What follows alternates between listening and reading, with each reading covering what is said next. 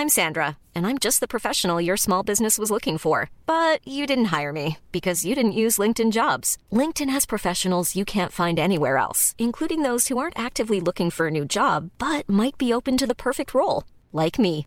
In a given month, over 70% of LinkedIn users don't visit other leading job sites. So if you're not looking on LinkedIn, you'll miss out on great candidates like Sandra. Start hiring professionals like a professional. Post your free job on linkedin.com/people today. Ayer lunes cerró, cerró, cerraron los foros del Parlamento abierto sobre la reforma eléctrica propuesta por el presidente Andrés Manuel López Obrador. Rubén Moreira, presidente de la Junta de Coordinación Política de la Cámara de Diputados, diputado por el PRI, está en la línea telefónica. Rubén Moreira, eh, ¿cómo, ¿cómo está? Buenos, buenos días. Cuéntenos, eh, ¿Sirvieron de algo estas sesiones del Parlamento abierto? ¿Se aprendió algo?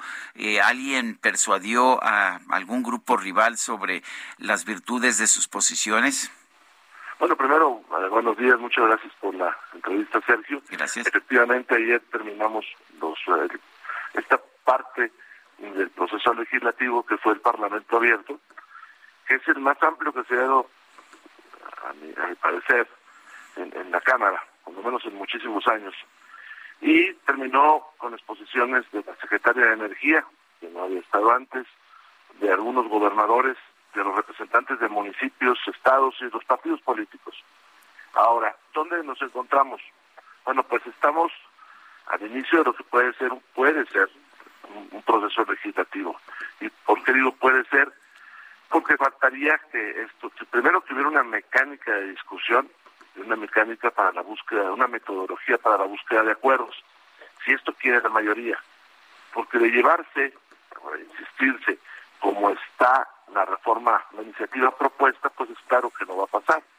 Nosotros esperaríamos de la mayoría una metodología que es la que tiene interés ahora en esta reforma, una metodología para, para la búsqueda de acuerdos, para la discusión, para la construcción de textos, en su caso, porque no hay un texto alternativo.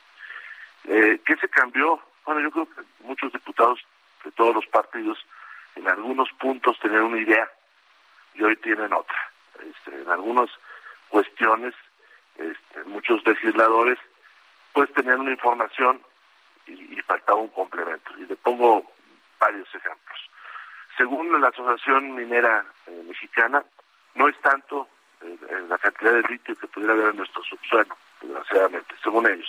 Entonces algunos de nosotros vamos a una consulta al, al Servicio Geológico Mexicano. O por ejemplo, miembros de Coparmex y de algunas otras eh, organizaciones de empresarios e incluso autoridades, ayer vimos una de ellas, este, reconoció que hay distorsiones en, el mercado eléctrico porque no se paga correctamente el porteo, porque no se pagan los respaldos, porque las subastas no son, pues, a decir de ellos, como debieran, me refiero a los empresarios, porque hay algunas empresas que hicieron mal uso de la capacidad de autogeneración. Entonces, o por ejemplo, algunos de nosotros pensamos que no pueden desaparecer los órganos reguladores, aunque tal vez se deberían de regular en la ley que es el lugar donde se regula todo, se debe regular todo, pues a los reguladores. Pero sí ha cambiado la perspectiva, pero eso este, está sujeto a que hay una metodología si se quiere llevar a la tribuna, pues para buscar acuerdos y, y para que se vote primero en comisiones, donde también hay dos terceras partes que no las tienen la mayoría, y luego en. Eh, Rubén, eh, aquí el asunto es que la discusión estuvo interesante, estuvo intensa, hubo muchas eh, propuestas, se habló también de lo técnico, no nada más de lo político, que era de lo que habíamos escuchado ya mucho, pero el asunto es que quienes apoyan al presidente y su reforma, pues están por esta propuesta de que no se le cambie ni una coma, ¿no?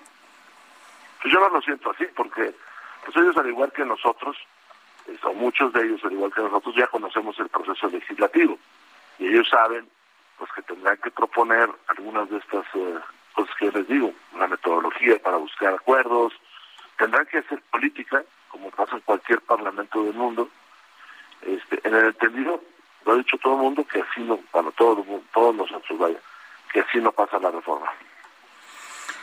Bueno, eh, ¿cuáles son los tiempos? Eh, ustedes en el PRI habían sugerido que se hiciera que se que se pasara a votación, que se pasara al pleno después de las elecciones del próximo mes de junio, pero ¿qué tiempos están quedando? Y finalmente Morena puede forzar a que se haga la votación antes. A ver, eh, empiezo por el final, don Sergio. Sí. Pues no puede forzar porque no tiene los, los votos suficientes. Eh, primero tendríamos que tener un dictamen en, en, en comisiones. Claro que también se pueden llevar las cosas al pleno, pero no tienen los votos. Ahora, este, yo supongo que todos actuamos acá de buena fe. El PRI lo dijo ayer, yo lo dije.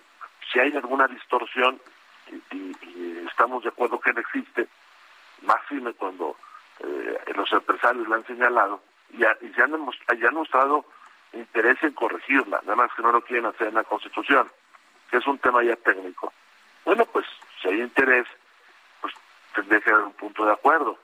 Ahora, eh, don Sergio, y a todos los que nos escuchan, en la práctica parlamentaria quien propone, pues es el que va impulsando esa iniciativa.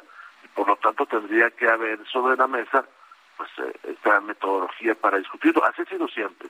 Y tendrá que hacer política. Y cuando digo política no me refiero a presiones o, lo que conocemos eh, coloquialmente como brille, sino me refiero a establecer puntos de contacto con toda la oposición.